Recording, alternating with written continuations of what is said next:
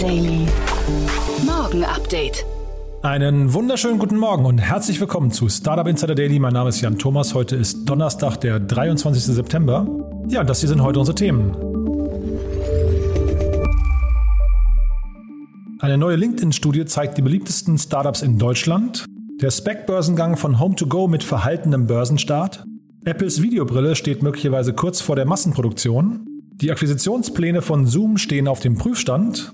Und Facebook darf höchstrichterlich bestätigt das Profil der Partei Der Dritte Weg sperren. Heute zu Gast im Rahmen der Reihe Investments und Exits ist Paula Hübner von La Familia. Und wir haben zwei tolle Themen besprochen. Das eine ist ja, ich würde fast sagen, ein Muster zwischen mir und Paula, beziehungsweise ein Muster von Paula, das sie mitgebracht hat. Und das andere ist ja mehr oder weniger das Revival des QR-Codes. Da passieren gerade ganz tolle Dinge. Da hat Paula ein Startup entdeckt, das äh, ja in einer Series A fünf Monate nach Marktstart bereits 100 Millionen Dollar in einer Series A ansammelt. Und das Ganze wegen einer ja relativ einfachen, banalen Lösung rund um den QR-Code. Also es lohnt sich gleich zuzuhören. Jetzt kurz der Hinweis auf die Nachmittagsfolge. Es wird wieder politisch. Vor dem Hintergrund der anstehenden Bundestagswahl haben wir den nächsten politischen Gast, nämlich Bettina Stark-Watzinger ist hier. Abgeordnete im Deutschen Bundestag, Vorsitzende der FDP in Hessen und parlamentarische Geschäftsführerin der FDP-Bundestagsfraktion. Und wir haben, ja, wie, wie auch in den letzten Tagen öfters schon über das Wahlprogramm der FDP gesprochen und natürlich um das ganze Thema Startups und Zukunft, Digitalisierung, Bildung, Europa und so weiter. Also im Prinzip das Gleiche, was ich auch schon mit Valerie Sternberg, Irvani von Volt äh, letzte Woche besprochen habe und auch mit Thomas Jatzombeck von der CDU und auch mit Dieter Janicek, Bündnis 90 Die Grünen. Damit sind wir auch fast durch mit der politischen Reihe. Am Freitag kommt zu uns noch Verena Huberts von der SPD. Sie war ja früher die Kitchen Stories Gründerin und kandidiert jetzt ebenfalls für den Bundestag. Aber wie gesagt, nachher erstmal die FDP. Bettina Stark-Watzinger hat eine Menge an spannenden Themen mitgebracht und vor allem auch die Antwort auf die Frage, ob die FDP wirklich die Startup-nächste Partei ist, wie man das zum Beispiel von Carsten Maschmeyer oder Frank Thelen gehört hat. Also das nachher um 14 Uhr. Jetzt kommen die Verbraucherhinweise und dann kommen aber nicht die Nachrichten. Dann haben wir eine Breaking News, denn bei uns ist nochmal ganz kurz Daniel Wild von Mountain Alliance und wir haben über ja die kleine große Bombe gesprochen, die gestern geplatzt ist. Von daher jetzt erstmal kurz die Verbraucherhinweise.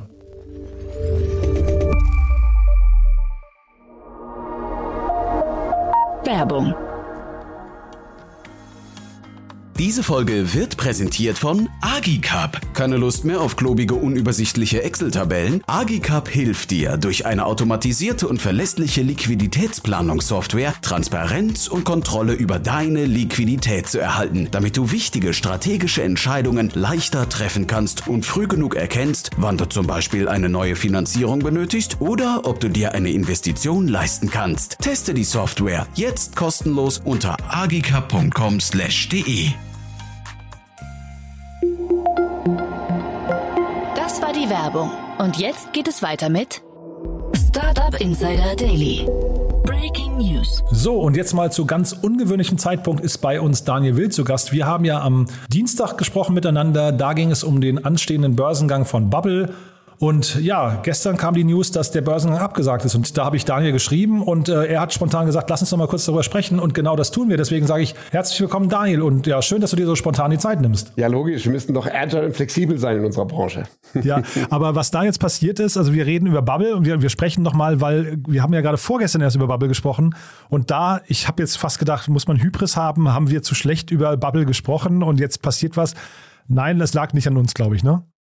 nee, an uns sagt bestimmt nicht. Und vor allen Dingen haben wir sie ja eher, also glaube ich, doch ganz lobend eingeschätzt, was wir Genau. gesagt haben. Das liegt in der richtigen Bewertungsgrößenordnung. Ich glaube, wir hatten darüber gesprochen, dass die Spanne zwischen 24 und 28 Euro liegen sollte und dass das Bookbuilding lief, das heißt die Roadshow, an Investoren und die lief natürlich Montag, Dienstag und auch letzte Woche schon wahrscheinlich. Und wenn in diesem Zeitraum nicht genug Investoren zeichnen, dann geht die Spanne runter. Dann geht man ans untere Ende der Spanne. Und ich glaube, da haben wir auch drüber gesprochen. Und wenn gar nicht genug Interesse ist, wird sowas auch mal abgesagt. Und das ist hier offensichtlich passiert. Ich habe in der Presse jetzt relativ konträre ähm, Aussagen gesehen. Ich habe gesehen, einerseits äh, wird es aufgrund der ungünstigen Marktbedingungen verschoben, andererseits hieß es, das Orderbuch ist gefüllt. Genau. Also ich würde mal so sagen, das ist folgendermaßen. Ähm, erstens mal, du kennst mein Lieblingsthema, das muss ich natürlich jetzt bringen. Private Märkte beurteilen anders als Public-Märkte. Ne? Also im privaten Venture-Markt, in dem Markt des, der nicht börsennotierten Firmen, ist für so eine Firma mit so einem sauberen äh, doch Geschäftsmodell sieben bis acht Mal auf den Umsatz, was die Bewertung gewesen wäre, absolut das, was gezahlt wird. Also insofern, da war die Börse offensichtlich skeptischer. Das ist das eine. Der andere Grund, warum die natürlich auch vielleicht es nicht geklappt hat, ist Montag und Dienstag diese Woche. Also wir haben Montag aufgenommen.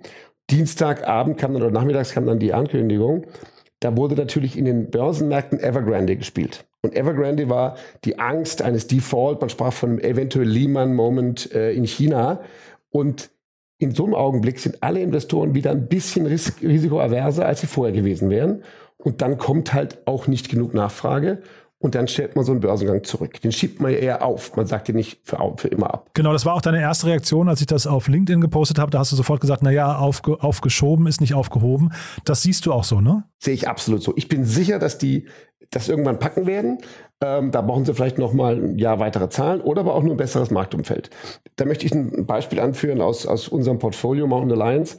Wir haben Exasol. Ähm, Im März 2020 sollte es an die Börse gehen. Dann kam die Pandemie, mitten in der Roadshow, genauso wie jetzt bei denen, war irgendwann klar, nein, das geht nicht, Börsengang verschoben. Im Mai, drei Monate später, im Lockdown, hat das Exasol-Team einen Wahnsinnsbörsengang hingelegt. Insofern, solche Dinge gibt's und ich bin sicher, Arne und das Team, die schaffen es bei der nächsten Gelegenheit. Ja, jetzt wollen wir nur hoffen, dass die quasi intern nicht die Köpfe hängen lassen, weil ich meine, man arbeitet ja auf einen Moment hin, wenn der dann nicht klappt, das kann natürlich auch für, was ich für Demotivation sorgen. Wollen wir hoffen, dass das nicht der Fall ist, denn es wäre wirklich schade. Das Team ist toll. Ähm, wir haben ja, wir haben ja, ne, wir verlinken auch nochmal den Podcast, den wir aufgenommen haben. Ich glaube, das meiste davon hat trotzdem Bestand, ne? Absolut, hat alles Bestand. Und ich meine, ich, mir, die tun mir natürlich leid, weil das ist ja Wahnsinn, den, den Aufwand, den man macht. Man schreibt einen Prospekt, man macht Arbeit, man rast. Ne? Und die haben jetzt zwei Wochen lang jeden Tag, so war das bei mir damals, bei meinem ersten Börsengang, acht bis zehn Gespräche mit Investoren pro Tag. Da kannst du dich abends selber nicht mehr hören, so ungefähr. ja. und, und wenn das dann verschoben wird, ist das immer tough. Aber ich bin sicher, die, die werden da durchkommen. Wir werden dranbleiben. Super, Daniel. Du dann vielen Dank für die spontane Einschätzung. Das war jetzt quasi eine Extended Version, ein, ein kurzes Update zu unserem Podcast. Wie gesagt, den verlinken wir, der war auch sehr hörenswert und ich glaube, Bubble kommt auf jeden Fall zurück. Glaube ich auch. Bis bald, Jan. So, das war aus aktuellem Anlass Daniel Wild von Mountain Alliance. Ein, ja, ich sag mal, kurz Update, Breaking News. Und jetzt gehen wir wie gehabt rein in die Nachricht mit Anna Dressel und danach dann Paula Hübner von La Familia. Insider Daily. Nachrichten. LinkedIn-Studie zeigt beliebteste Startups in Deutschland. Das Kontaktnetzwerk LinkedIn hat zum vierten Mal sein Top 10 Ranking der bei Talenten beliebtesten jungen Unternehmen in Deutschland vorgestellt. Dazu wurden die Interaktionen von 774 Millionen Mitgliedern weltweit analysiert und nach Faktoren wie Beschäftigungswachstum, Interaktionen, Interesse an Jobangeboten und der Anziehungskraft für Top-Kandidaten bewertet. Berücksichtigt wurden nur Unternehmen, die unabhängig und in Privatbesitz sind, 50 Mitarbeiter oder mehr beschäftigen, seit höchstens sieben Jahren bestehen und ihren Hauptsitz in Deutschland haben. Das laut LinkedIn beliebteste Startup ist demnach Gorillas, Forlilium und Personio. Auf den weiteren Plätzen folgen Tomorrow, Moss, Forto, FinAuto, Tier Mobility, Recap und Scalable Capital. Aus der Auswertung geht zudem ein weiterer Trend hervor. Der Standort München bzw. Bayern macht Berlin als Startup-Hotspot zunehmend Konkurrenz, da inzwischen nur noch vier der zehn beliebtesten deutschen Startups aus der Hauptstadt stammen. Stock market? Yes. SPAC Börsengang von Home2Go mit verhaltenem Start. Das Börsendebüt des Online-Wohnungsvermittlers Home2Go an der deutschen Börse Frankfurt bleibt hinter den Erwartungen. Die Aktie des über einen Reverse Merger mit einer Special Purpose Acquisition Company an die Börse gebrachten Unternehmens notierte am Mittwoch bei knapp 9 Euro und damit rund 18 Prozent unter dem Kurs des ersten Handelstags im Februar. Dem auf die weltweite Vermietung von Ferienhäusern und Ferienwohnungen spezialisierten Online-Reiseanbieter sind durch den Börsengang rund 250 Millionen Euro zugeflossen. Da es sich um einen Börsengang via SPAC handelte, läutete Home-to-Go-Gründer Patrick André die Glocke nicht auf dem Frankfurter Parkett, sondern im Berliner Büro. What else are you gonna ban? Facebook darf Profil der Partei Der Dritte Weg sperren. Wie das Bundesverfassungsgericht in Karlsruhe am Dienstag mitteilte, kann bei Facebook die Seite der rechtsextremen Kleinstpartei Der Dritte Weg weiterhin gesperrt bleiben. Das Urteil folgte auf einen Eilantrag der Partei, die darin eine unverzügliche Entsperrung auf der Social-Media-Plattform forderte. Mit dem Eilantrag erhoffte sich die Partei, Facebook bis zur Feststellung des amtlichen Endergebnisses wieder nutzen zu können. Nach Angaben des Verfassungsschutzes lägen keine Voraussetzungen für den Erlass einer einstweiligen Anordnung vor. Zudem hätten Neonazis in der Partei einen deutlichen Einfluss. Einer Gerichtssprecherin zufolge war die Seite im August nach einer früheren Sperrung vom Parteivorsitzenden wieder eröffnet worden. Am 17. August habe Facebook sie erneut gesperrt. Am 31. August sei dem Betreiber mitgeteilt worden, dass sein Konto deaktiviert wurde. Bis zur Wahl bleibt die Seite somit weiterhin gesperrt. Whatever, make me a bicycle, clown!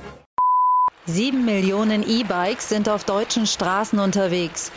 Das Statistische Bundesamt bestätigt nun, was man in den letzten Monaten bereits vielerorts beobachten konnte.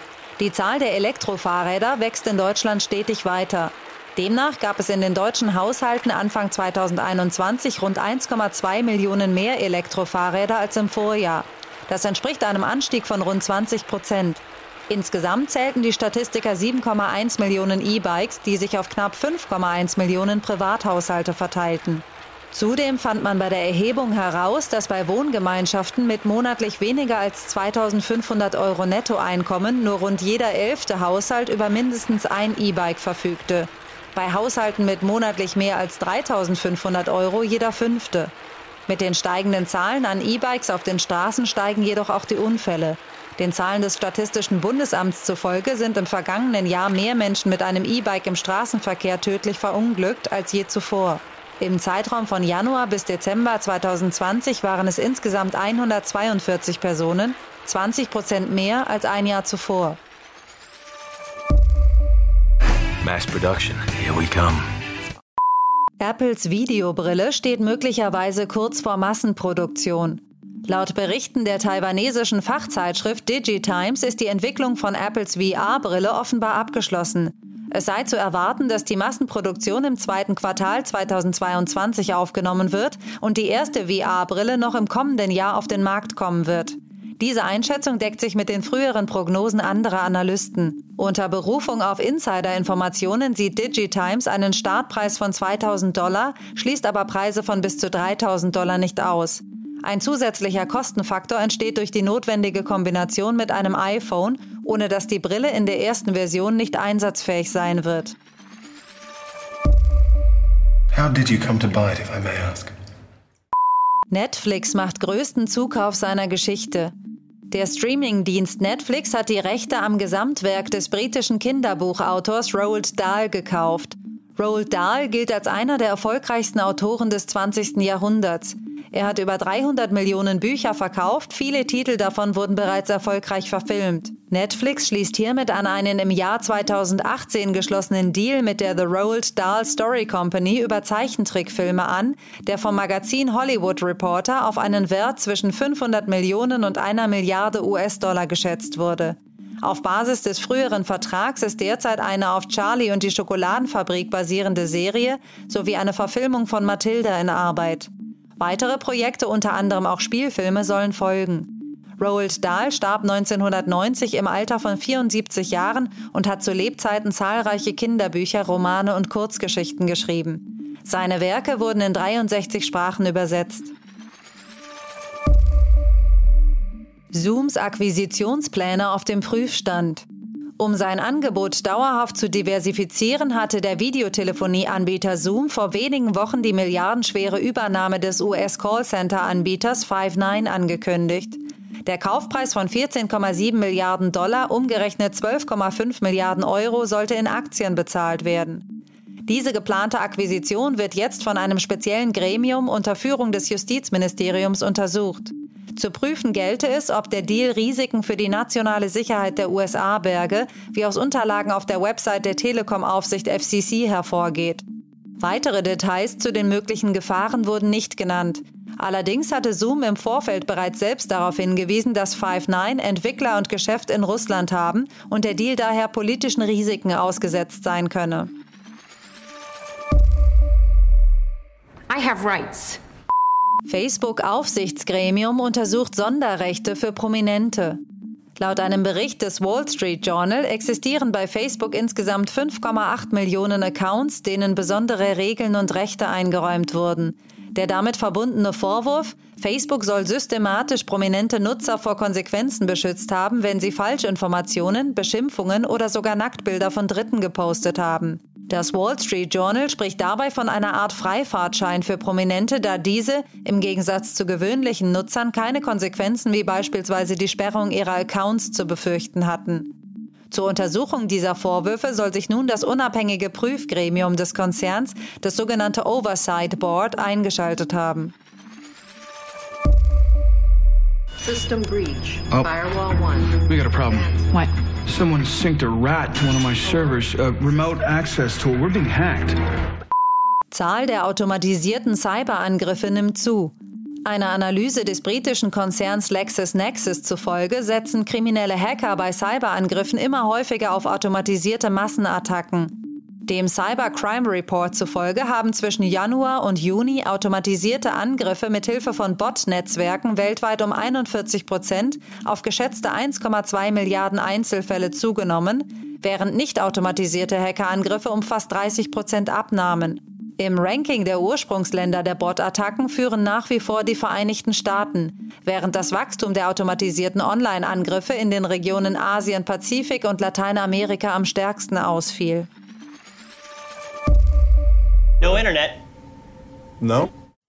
Gen Z, Krise nach vier Stunden ohne Internet. Dem Bericht einer Studie vom WordPress-Hoster WP Engine zufolge können 51 Prozent der australischen Gen Z nicht mehr als vier Stunden ohne Internet verbringen. Aber auch 48 Prozent der amerikanischen Gen Z stufen einen Verzicht von mehr als vier Stunden als unangenehm ein. Der vom The Center of Generational Kinetics für die USA durchgeführten Teilbefragung zufolge werden aber auch 46 Prozent der Millennials, 40 Prozent der Gen X sowie 28 Prozent der Generation Babyboomer bei selber Zeit unruhig. Mehr als die Hälfte der älteren Generation schafft hingegen einen Internetentzug von sieben bis acht Stunden.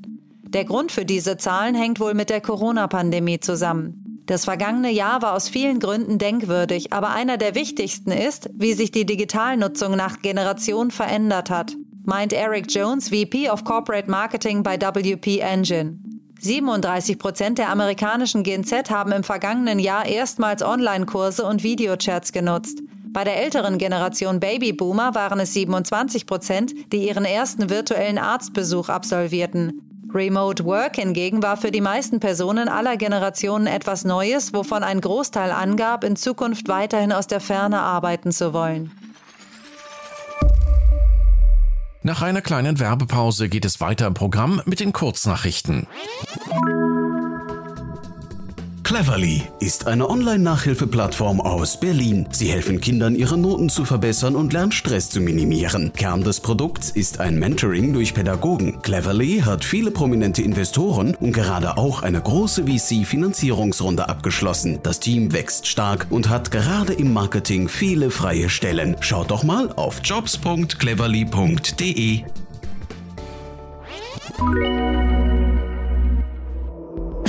Startup Insider Daily. Kurznachrichten. Ab Anfang November dürfen geimpfte Europäer mit einem negativen PCR-Corona-Test wieder in die USA reisen. Dies führte nach Aufhebung des Einreiseverbots binnen weniger Stunden zu rasant steigenden Buchungszahlen. Die Freude darüber ist besonders groß bei Familien und Angehörigen, aber auch für Geschäftsreisende und die Touristikbranche sollten das gute Nachrichten sein.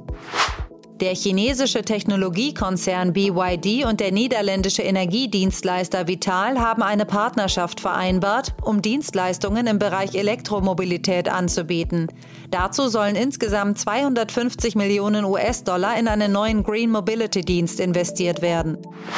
Bei Apple und Google wurden in diesem Jahr bereits 813.000 Apps aus jeweiligen App Stores entfernt. Unter anderem werden Apps gelöscht, wenn sie gegen die Richtlinien des jeweiligen Stores verstoßen oder wenn der Entwickler selbst sie wieder vom Markt nimmt. Das Problem hierbei ist, dass die Apps dennoch oftmals auf den Geräten bleiben.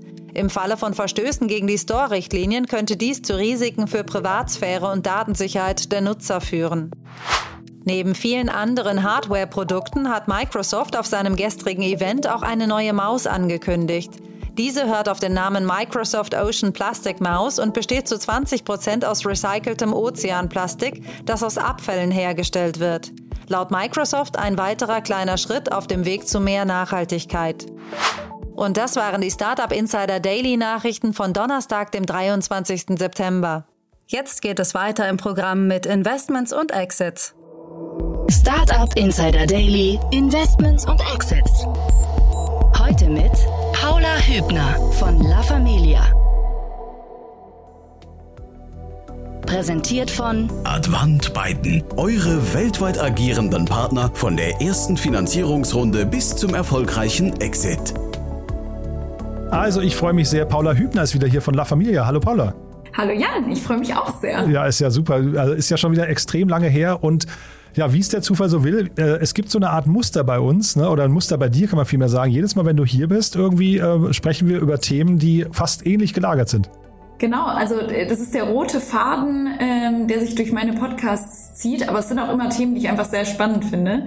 Ähm, wir haben nämlich schon mal über den IPO von ThreadUp geredet, also einer Company in dem Secondhand-Mode-Online-Bereich. Ähm, und ähm, wie es der Zufall so will, war dann heute ähm, die, die große Finanzierungsrunde von Vestiaire Kollektiv dran, der ähm, französischen Luxus-Secondhand-Plattform. Äh, Mhm. Und du hattest mir im Vorfeld schon geschrieben, also wir, wir, schicken ja quasi den Investoren immer so eine längere Liste mit Dingen, die passiert sind an den Tagen. Da hast du zurückgeschrieben, das machen wir auf jeden Fall, so, so quasi so eine Selbstverständlichkeit.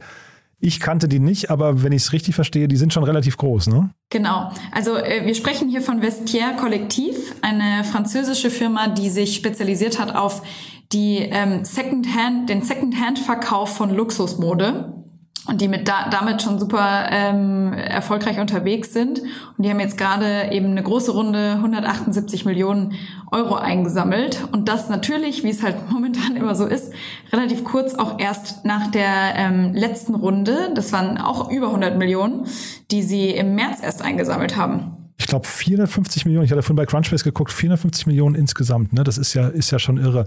Ähm, ich kenne, ich glaube, aus Deutschland gibt es ein Unternehmen, Rebell heißen die, glaube ich, wenn ich es richtig in Erinnerung habe. Ne? Äh, ist das so die gleiche Ecke, dass man also so im Luxusgütersegment, weil da habe ich mal einen Podcast mit denen auch gehört, unglaublich hohe Margen auch hat, ne? Ja, genau. Das ist so ein bisschen die, die Hypothese in dem, in dem Luxusmarkt. Dadurch, dass, also diese Art von Plattform, die nehmen ja immer eine Kommission auf ähm, den Verkaufswert der Produkte. Und wenn die natürlich äh, Luxusprodukte sind, dann ähm, sind diese Verkaufspreise sehr, sehr hoch. Das ist ja ganz spannend. Also irgendwie ähm, Designer-Handtaschen, die ähm, schon in der Anschaffung sehr teuer sind, die halten ihren Wert relativ stark. Und dadurch sind die Verkaufspreise auch Secondhand super gut. Besonders bei Produkten, die sehr schwer äh, auch neu zu kriegen sind, weil sie irgendwie begrenzt produziert wurden. Und dadurch sind halt einfach die Margen natürlich für die Plattform sehr, sehr hoch und ähm, es macht das Ganze zu einem sehr, sehr attraktiven Segment. Jetzt sagst du gerade Plattform. Ähm, ist, das, ist das jetzt hier tatsächlich eine Plattform oder ist das ein Händler? Also, ich, ich, also ist es ein Marktplatz oder ein Händler? Weil das ist ja, glaube ich, noch ein sehr großer Unterschied hinterher vom, ja, zumindest vom Risikomodell, ne? Äh, das ist eine Plattform, also äh, Marktplatz. Ähm, und wir, wir hatten ja auch schon mal, als wir über ThreadUp geredet haben, über die verschiedenen Modelle gesprochen, wie diese Second-Hand-Online-Shops funktionieren. Also es gibt einmal das Peer-to-Peer-Modell, wo wirklich sozusagen der Konsument oder jemand, der eben, sagen wir mal, jetzt eine Luxushandtasche zu verkaufen hat, das selber hochlädt und dann ähm, sozusagen auch selber verschickt an, den, ähm, an denjenigen, der es kauft. Äh, und dann gibt's das ähm, Consignment-Modell, wo der ähm, Verkäufer alle Sachen, die er verkaufen will, erstmal sozusagen an den ähm, an, an die Plattform oder an, an die Company schickt, die das dann prüfen und ähm, einlagern auch. Und dann kann man da, wenn man da shoppt, auch wirklich einen Warenkorb über ganz viele Verkäufer hinweg machen, weil ja alles dann wieder aus einem Lager kommt.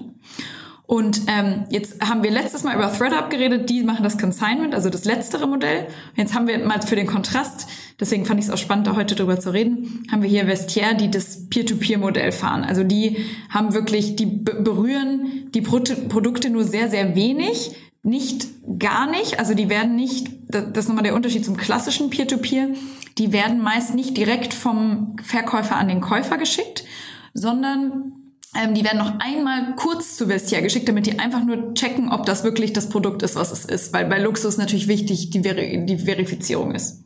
Mhm. Es erinnert mich so ein bisschen an den Luxusuhrenmarkt. Ne? Da gibt es ja auch so Modelle wie Chronext und Chrono 24, die ein bisschen unterschiedlich aufgestellt sind. Aber gerade weil du vorhin auch sagtest, die, ähm, die Handtaschen zum Beispiel verlieren wenig an Wert. Das ist ja wahrscheinlich, also ja, ist jetzt vielleicht kein Investment, aber auch eben, also ja, trotzdem irgendwie ein Anlagethema, ne? Ja, auf jeden Fall. Also da kann man sich bei also gewissen äh, Luxusprodukten wirklich sicher sein, wenn man die irgendwie im guten Zustand behält, dass man die ähm, immer noch zu einem super attraktiven Preis auch wieder weiterverkaufen kann. Mhm. Und jetzt ist hier Softbank eingestiegen mal wieder. Ähm, also da frage ich mich dann, wie groß kann sowas mal werden? Also wo würdest du sagen, stehen die im, also natürlich kann, können sie jetzt internationalisieren, aber wo stehen die so auf ihrer, weiß nicht, ähm, so, so Lebenslinie? Also haben die noch viel vor sich? Also können die noch richtig groß werden oder ist das schon so kurz vor IPO? Also ähm, ich, ich glaube, das kann wirklich noch riesig, riesig groß werden. Also einerseits ist sozusagen Luxus Secondhand ein wahnsinnig großer Markt. Also der, wird irgendwie geschätzt dieses Jahr auf so 36 Milliarden weltweit, ähm, wächst aber weiterhin 10 Prozent im Jahr. Und jetzt, was das Spannende ist, das ist sozusagen der Online- und Offline-Luxus-Secondhand-Markt und davon sind aktuell nur 25 Prozent ähm, online. Das heißt, man hat noch einen riesen Spielraum, das weiter zu digitalisieren. Also heute wird das noch stark ähm, dominiert von den wirklich so diesen kleinen Second-Hand-Shops, die man so kennt äh, aus der Innenstadt, wo auch die Leute, die da die die ähm, Produkte einkaufen, wirklich so professionelle, so Hunter von, von äh, Secondhand-Luxusmode sind. Und also ich glaube, dadurch ist einfach, also nach oben noch extrem viel Raum, einfach das weiter in den Online-Bereich zu holen. Ähm, deswegen denke ich, sind wir da erst so ganz, ganz am Anfang. Und jetzt hat wahrscheinlich diese Runde auch so ein bisschen Rückenwind bekommen, natürlich von, von Covid, weil die Offline-Shops da auch drunter gelitten haben, ähm, die teilweise dann die Offline-Shops auch also sagen wir mal hier um die Ecke der, der schicke Second-Hand-Laden gesagt hat, gut, dann lade ich jetzt halt diese ganzen, diesen ganzen Inventory, den ich hier hab, mal auf Vestiaire hoch. Das heißt, die haben nochmal so einen riesen Boom auch an den, ähm, an den Produkten bekommen. Und zwar jetzt nicht nur, äh, das habe ich vergessen, nicht nur von dem kleinen Second-Hand-Shop um die Ecke, sondern auch von den Marken selbst. Also die Marken, die auch ihre Stores ja zumachen mussten, haben so gemerkt, das ist sowieso ein boomender Markt, dieses Secondhand. Und ich habe hier irgendwie Sachen aus der letztjährigen Kollektion, die ich nicht mehr verkaufen werden könne. Und bevor ich die jetzt sozusagen unethisch verbrenne, verkaufe ich die zu einem leicht günstigeren Preis, als wären sie Secondhand. Und das hat die, glaube ich, nochmal so einen mega Rückenwind gegeben und der ist, glaube ich, auch noch lange nicht vorbei. Und das ist natürlich ein tolles Modell dann hinterher, ne? Also, weil ich finde ja generell dieser ganze Fast, äh, Fast Fashion Bereich und äh, das klang ja eben auch gerade so, wenn es dann irgendwie verbrannt wird oder, ne? also da, da, möchte man sich gar nicht, gar, gar keine Gedanken drüber machen, wie viel da äh, jedes Jahr irgendwie in die Mülltonne wandert. Ähm, genau, das kann man heute auch eigentlich nicht mehr machen. Also das, das wissen die Marken auch, dass erstens der Konsument nicht mehr so viel neu kaufen will wie früher und dass, wenn, dass dieses, also für aus Imagegründen, aber auch einfach wirklich aus Integritätsgründen, das auf Dauer nicht geht, diese, diese Sachen, nur weil die sozusagen aus dem alten Style von letztem Jahr sind, die dann äh, zu verbrennen. Von den Investoren, die hier eingestiegen sind, ähm, vielleicht nochmal sehr spannend. Äh, zum einen ist ja die, ähm, der, der, der, Mutterkonzern von Gucci eingestiegen, ja. ja. Und genau. dann habe ich, hab ich noch gar nicht gesehen im Vorfeld mal in der Startup-Szene, Conde Nast ist da auch, hat sich beteiligt, ne? Ja, das ist also, äh, wollte ich eigentlich auch nochmal hervorheben. Das äh, sieht dann erstmal komisch aus, wenn man sich denkt, na ja, jetzt, jetzt steigen da die Brands ein, die ja eigentlich davon profitieren, wenn man die Sachen neu kauft. Also äh, die genau das andere Modell fahren. Aber wie eben gerade schon kurz angerissen, die merken halt, dass der, der Konsument heute anfängt anders zu ticken und sehr viel mehr auf Nachhaltigkeit und auch so auf die, sagen wir mal, die Langlebigkeit seiner Produkte schaut. Und die sehen halt, dass ihnen jetzt langsam so ein bisschen, aber in der Zukunft sicher sehr, sehr stark die Kunden ähm, eben auch in so eine Richtung abwandern. Und das ist dann, glaube ich, schon ein smarter Move zu sagen, lass uns doch da partizipieren durch so ein Investment. Aber auch durch das Investment können wir ja dann irgendwie in enger Kooperation bleiben und eben solche Deals schließen, wie dass wir unsere Produkte ähm, die wir nicht abverkaufen konnten, eben dann über die Plattform schieben. Also ich glaube, die, die denken da sehr zukunftsorientiert, zu gucken, wie, also Kering ist ja einfach ein, äh, ein, ein Luxuskonglomerat und die gucken halt, wo entwickelt sich das Luxussegment halt hin. Und, und da ist Vestia eben ganz weit vorne. Ja, also ich hatte den Tim Stracke von Chrono24 hier und ähm, da ist ja auch Bernard Arnault eingestiegen. Also jetzt nicht ähm, LVMH, sondern tatsächlich eher, eher privat über seine, seine, sein Investmentvehikel, aber da, also quasi ein ähnlicher Trend. Ne? Jetzt habe ich vorhin schon die Brücke geschlagen und das ist jetzt hier quasi nochmal so ein Beleg dafür, dass irgendwie wachen die alle auf und sagen sich, okay, wir haben vielleicht einen Trend verschlafen, aber wir können jetzt zumindest hier die Challenger, können wir, können wir uns zumindest beteiligen. Ne? Ja, total. Also das, das finde ich auch ähm, super spannend. Da sieht man dann auch so ein bisschen, welche dieser Konzerne haben denn jetzt den Weitblick schon. Mhm. Ja, total spannend. Und äh, dann, du hast ja noch ein zweites Thema mitgebracht. Ähm, vielleicht gehen wir da jetzt mal rüber, denn da habe ich mir echt die Augen gerieben, weil ich äh, nie gedacht hätte, dass wir eine Renaissance des QR-Codes erleben. ich glaube, die haben wir jetzt äh, einfach allein schon Covid-bedingt erlebt. Also auf jedem Restauranttisch ist der QR-Code und wenn man, also überall, wo man sich jetzt so eincheckt, sind ja die QR-Codes. Also ich glaube, das, das war auch ein bisschen ein, ähm, sagen wir mal, an, ein äh, Feuer in den Ofen ähm, oder wie sagen wir Holz in den Ofen dieses Startups. Ähm, Sunday heißen die. Ähm, und die erinnern mich so ein bisschen, aber wahrscheinlich ist es nicht ganz richtig ähm, an äh, so Orderbird zum Beispiel, ne? Mhm. Habe ich auch äh, so, sofort dran gedacht. Und das hat mich, glaube ich, auch, als ich das erste Mal davon gehört habe, so ein bisschen ähm, verwirrt daran, weil ich dachte, wie, also wieso gibt es denn jetzt sozusagen nochmal einfach eine neue Art von Restaurant-POS-System? Beziehungsweise wieso ownt so, so eine Company wie Orderbird dieses Thema eigentlich nicht gleich mit? Äh, ist eine interessante Frage, finde ich. Ist mir auch nicht klar, weil, also, dass man da, wir reden jetzt über ein sehr junges Unternehmen, ne? Also, genau, ich, vielleicht erzähle ich mal ganz kurz ähm, eine, eine kleine ähm, also Sunday heißt die Company, die sind erst vor fünf Monaten gegründet worden, haben jetzt eine 100 Millionen Series A mit Co2 geraced. Also ähm, auf jeden Fall eine, eine, crazy, crazy Runde für äh, eine Company, die erst fünf Monate alt ist.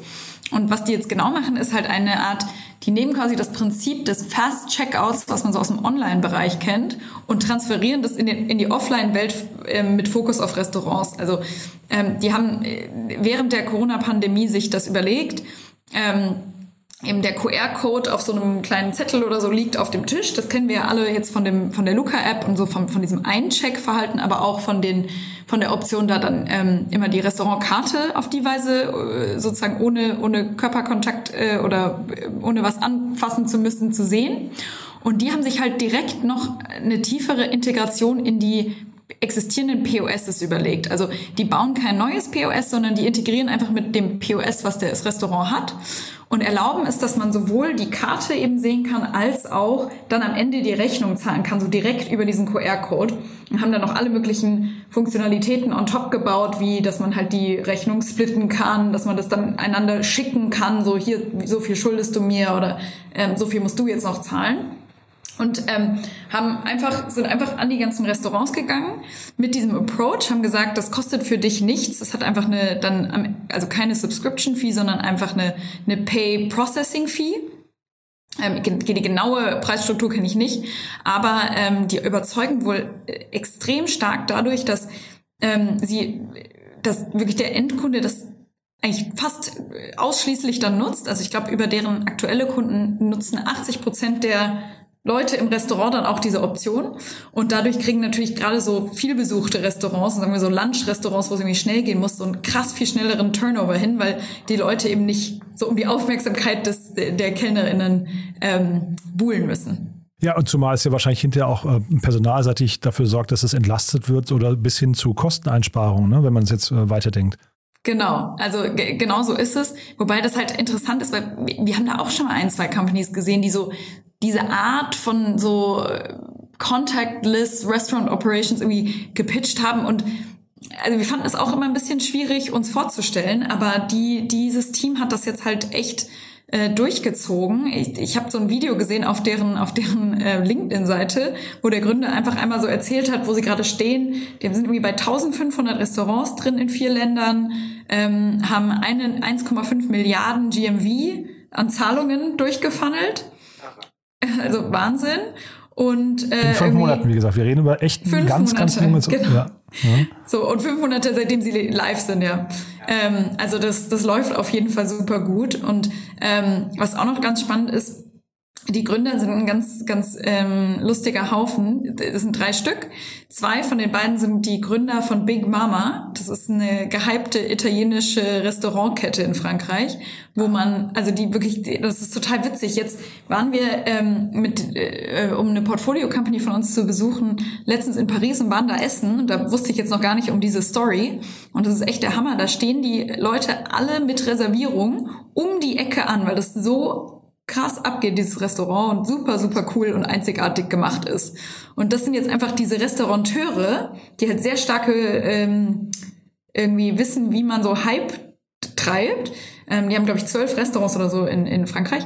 Die haben das jetzt sozusagen äh, aus dem Wissen, wie sie ihre, ihr Restaurant äh, leiten und wie sie das halt alles ähm, effizient aufgebaut haben, haben die das jetzt gegründet und haben sich als dritte Gründerin noch ähm, eine, die, die frühere Head of äh, Frankreich von Zalando dazu geholt. Finde ich eine ganz, ganz tolle Geschichte, muss ich sagen. Das wusste ich gar nicht mit äh, Big Mama. Ähm, ich habe gesehen, 170 Mitarbeiter, das fand ich nochmal enorm. Ne? Also innerhalb dieser kurzen Zeit in fünf Ländern schon. Und äh, eine Million Kunden haben das schon benutzt. Das fand ich irgendwie auch über eine Million Kunden. Das fand ich irre. Ich Und zwei, so als, 2000 hm? KellnerInnen. Gibt's doch gar nicht, oder? Ja. ähm, und ich habe aber so als, ähm, als, also man fragt sich natürlich, wie geht sowas? Ne? Also zum einen, ich finde, das, was du gerade äh, beschrieben hast, ist total plausibel, dass die eben, die, die kennen den Need und haben, haben natürlich, laufen jeden Tag durch ihre eigenen Restaurants mit der Fantasie, wie kann man sowas äh, optimieren.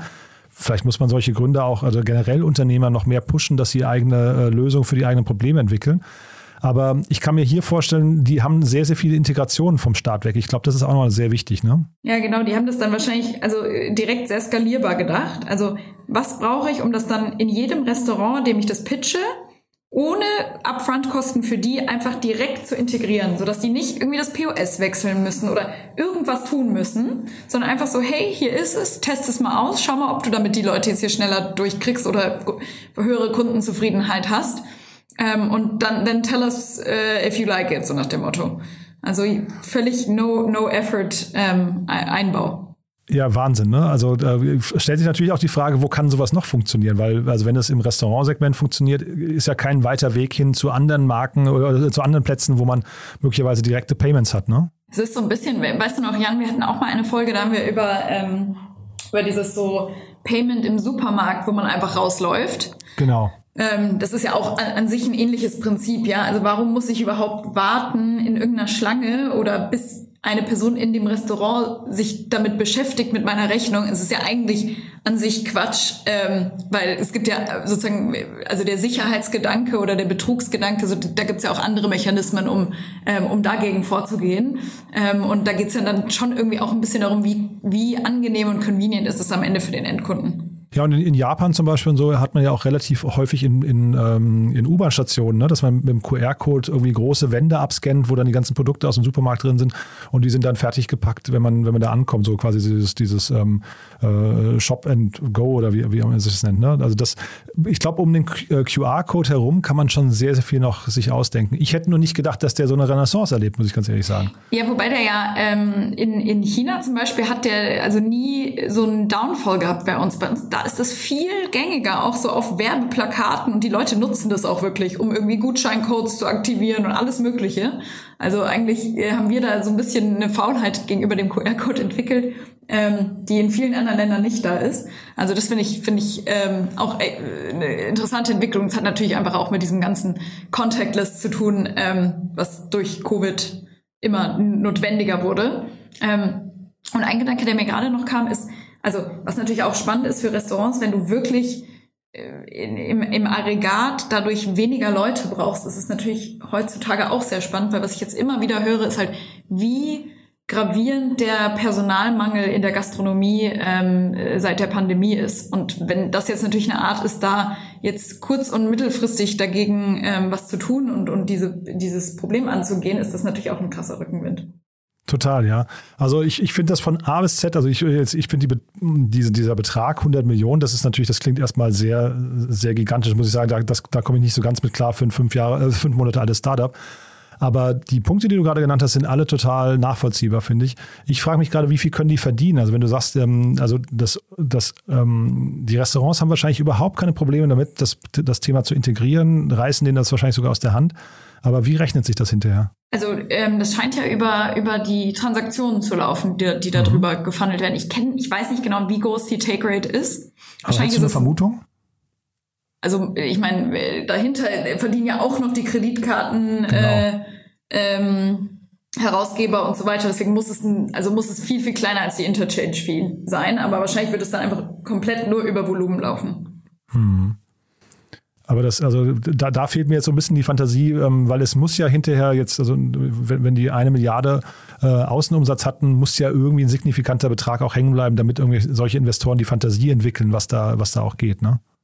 Ja, die werden wahrscheinlich ähm, viel Fantasie auf der Basis dessen haben, wie schnell das integrierbar und skalierbar ist. Mhm. Und wenn du jetzt schon nach 5 Millionen 1,5 Milliarden an GMV drüber funnelst so, und das nur, nur in Anführungsstrichen in vier Ländern und, und mit, mit dem Team, so brauchst du halt, nimmst du halt 100 Millionen in die Hand und skalierst das beliebig. Zum Thema QR-Codes noch eine kurze Anekdote oder äh, auch die Hörerinnen und Hörer, die mal, die mal äh, googeln möchten. Es gibt eine wundervolle Seite oder beziehungsweise einen lustigen äh, Gag eigentlich und zwar gibt es eine Webseite, die heißt Pictures of People Scanning QR-Codes. Ja? ähm, und wenn man da draufklickt, dann kommt man eben genau auf eine leere Seite. Ja? Also das ist eine Seite, die ist jetzt aus 2012, aber die wollte damals quasi ähm, so ein bisschen erklären, wie blöd die Idee QR-Codes ist. Äh, und das fand ich damals immer, wenn ich mit Leuten darüber gesprochen habe, war das immer so mein Gag und habe das denen geschickt, habe gesagt, vergiss das Geschäftsmodell rund um QR-Codes. Ne? So, so, kann man sich irren. Ja. ja, das ist sehr witzig. Aber ich muss auch sagen, ich, bei, bei mir ist auch QR-Code momentan total präsent, auch so durch, also durch diese ganzen Roller in der Stadt. Also immer, wenn man so schnell mal irgendwo, dann, also das, das nutzen die ja auch ganz gut für sich. Da hast du auch recht, ja, ja. ja. Ist denn, äh, seht ihr Modelle, oder vielleicht sagst du noch mal ein, zwei Sätze zu euch auch. Ähm, äh, seht ihr Modelle gerade äh, rund ums Thema QR-Codes und welche anderen Themen sind denn gerade für euch spannend? Wer darf sich denn bei euch melden? Ja, äh, La Familia, also wir sind ähm, ein Frühphaseninvestor, wobei wir jetzt auch ähm, einen Growth Fund geraced haben wir interessieren uns eigentlich wirklich für sehr agnostisch für alle Themen, die disruptiv oder enablend für die etablierte Industrie sind. Und ähm, daher kann sich wirklich bei uns jeder disruptive Gründer melden. Ich interessiere mich ganz besonders für alles, was im Bereich Operations, Logistik und Commerce Enablement passiert. Aber wir haben sozusagen für alle anderen Themen auch ähm, so unsere Experten im Team. Und jetzt zu deiner Frage mit den QR-Codes. Also äh, gibt immer mal irgendwie was, was sich QR-Codes zunutze macht. Ich glaube, weniger so krass darauf fokussiert wie jetzt, wie jetzt ähm, Sunday. Wir haben witzigerweise auch gerade eine, eine Company gesehen, die auch so ein bisschen das Sunday-Modell fahren. Die heißen Wush ähm, und sind ja aus der aktuellen Berliner Antler-Kohorte. Also ähm, nehmen sich das Thema auch vor, auch ein super starkes Team. Ich bin mal gespannt, wie sich dieser Markt dann auch aufdröselt.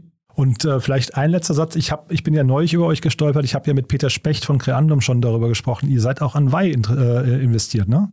Ja, genau. Ja, genau, total spannendes genau. Thema. Erzähl doch mal da nochmal vielleicht ganz kurz deinen Blick drauf, weil äh, das finde ich wirklich, das hat mich extrem fasziniert, weil die so lange unterm Radar geflogen sind. Ja, genau, stimmt. Das war jetzt sehr lange in, in Stealth-Mode. Also ähm, Vai ist ähm, eine Company im, im, eigentlich im breiteren äh, autonomes Fahren-Bereich, wobei die den Ansatz nehmen, sozusagen nicht ein, das Auto fährt sozusagen komplett autonom, sondern es gibt einen Fahrer, der aber sich nicht im Auto befindet. Also der sitzt woanders und macht so eine Art Fernsteuerung des Autos. Und das hat dann eben ähm, super viele ähm, Vorteile gegenüber dem komplett autonom. Das ist, also das wird sehr viel früher komplett easy möglich sein. Und ähm, man kann dadurch eben, hat man doch ein, einfach noch einen Human in the Loop und kann diese Leute, die das eben aus der Ferne machen, die, die können dadurch viel flexibler arbeiten, die können sich abwechseln, ähm, die müssen eben nicht ähm, also auch was, was so die Routenoptimierung angeht, immer dann, die können sozusagen von überall ähm, das, die weitere Fahrt dann aufnehmen. Und ähm, das Interessante ist natürlich auch, dass ähm, wenn man dann sagt, man, man ähm, man braucht die nur an manchen Teilen der Fahrt, dann kann sozusagen so ein Remote-Fahrer so ganz viele unterschiedliche Vehikel gleichzeitig im Blick behalten und dann immer bei verschiedenen ein einspringen, da wo es gerade nötig ist, wenn man zum Beispiel gerade auf die Autobahn oder von der Autobahn abfährt. Was einfach, also sehr, sehr für Effizienz, aber auch für die Lebensqualität der Fahrer ähm, extrem viel Potenzial ähm, birgt. Also ich habe da immer einen ganz guten Indikator im privaten Bereich. Ich war jetzt gerade am Wochenende, war ich wandern mit äh, alten Freunden, die haben mit der Startup-Szene nichts zu tun. Und wenn die mich auf ein Thema aus der Startup-Szene ansprechen, dann heißt es immer, das ist schon mal, das, das ist eine faszinierende Geschichte. Das war beim letzten Mal bei Gorillas so, ja, wenn, wenn so ein Thema bei denen ankommt. Und jetzt war es halt tatsächlich Wei, von dem sie gehört hatten, konnten es alle gar nicht glauben, dass es sowas gibt. Also von daher, das kann auch ganz groß werden. Ja, absolut. Und das Team ist, ist wahnsinnig stark. Also ähm, wir sind da wirklich sehr, sehr bullish, dass das äh, kommen wird und dass das ganz, ganz viele Vorteile für den Fahrer, für den Endkunden, der vielleicht sich so Taxi fahren lässt und für alle möglichen anderen Branchen äh, mit sich bringen wird. Du Paula, dann also würde ich sagen, sind wir durch, ne? Wahrscheinlich für den Moment. Und ähm, also hat mir wieder ganz großen Spaß gemacht. Waren zwei super tolle Themen und weil, wie gesagt, ist, äh, also freue ich mich auch, wenn wir den, den Gründer mal in den Podcast bekommen. Ich glaube, dass die Gespräche laufen auch schon. Äh, ich glaube, der ist demnächst bei uns. Ja, der ist super. Den müsst ihr unbedingt interviewen, den Thomas. Du, ich danke dir, ne? Dann bis zum nächsten Mal. Bis zum nächsten Mal. Ciao, Jan. Das Segment Investments und Exits wurde präsentiert von Advant Byten, den Venture Capital Experten, maßgeschneiderte Beratung von der Gründung bis zum erfolgreichen Exit. Startup Insider Daily, der tägliche Nachrichtenpodcast der deutschen Startup-Szene. So, das war Paula Hübner von La Familia und damit sind wir durch für heute Vormittag. Und nochmal kurz der Hinweis, ab 14 Uhr geht es hier weiter mit Bettina Stark-Watzinger, Abgeordnete im Deutschen Bundestag, Vorsitzende der FDP in Hessen und parlamentarische Geschäftsführerin der FDP-Bundestagsfraktion. Wir haben relativ ausführlich gesprochen und wir haben ja generell gesagt, dass wir die politischen Interviews auch immer nur standalone bringen. Das heißt, es gibt keinen zweiten Gast. Hört trotzdem nachher rein, falls ihr noch unentschlossen seid, wen ihr wählen möchtet. Wir hoffen, wir leisten hier einen kleinen Beitrag bei der Wahlhilfe. Erzählt auch gerne euren Freunden und Bekannten davon. Wie gesagt, vier Gäste hatten wir schon aus dem politischen Spektren.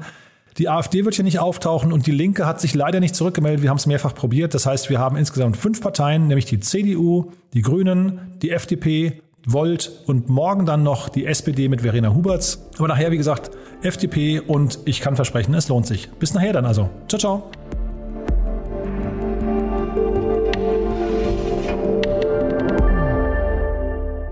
Diese Folge wurde präsentiert von Agicap. Liquiditätsplanung ist das A und O für jedes Startup. Buche jetzt eine Demo über agicap.com/de und erwähne den Startup Insider Podcast und du erhältst 10% Rabatt auf dein Jahresabo. Mache jetzt Schluss mit fehleranfälligen Excel-Listen.